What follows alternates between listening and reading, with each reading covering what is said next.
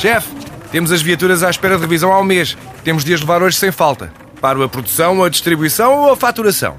Cuide da sua empresa, que a Renault cuida das suas viaturas. Com o serviço Renault Pro Mais exclusivo para profissionais, conte com uma equipa especializada que lhe oferece soluções à medida do seu negócio e serviços como recolha e entrega de veículos para manutenção, horários de oficina alargados, serviços rápidos sem marcação e muito mais. Renault Pro Mais, ao seu lado para fazer a sua empresa crescer mais.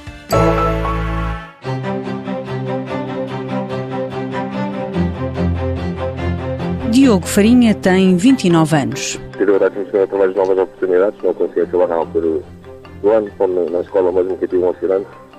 Depois trabalhei em pets falsos, na Sertete, em Provence. Né? Estive na, na Pinholceiro, na federação lá na Pinholceiro.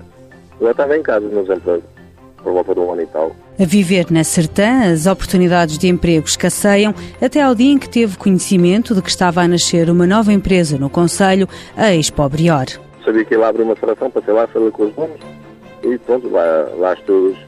Entrou através de quê? De estágio profissional? Foi. Não, não, eu passei lá, passei lá e inscrevi-me, disse estava à procura de emprego, não tinha lá uma vaga para mim. Inscrevi-me depois contrataram-me mais tarde. Diogo Farinha já tinha trabalhado numa serração, conseguiu emprego como serrador. Entrei pouco depois da, da empresa estar aberta. Foi para aí um mês depois.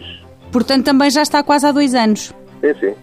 Mais ou menos já dois anos. O IFP facilitou o processo. No futuro, espera poder continuar a trabalhar na empresa de madeiras. O regresso aos bancos da escola está completamente colocado de lado. Voltar já, não, isso está fora de questão.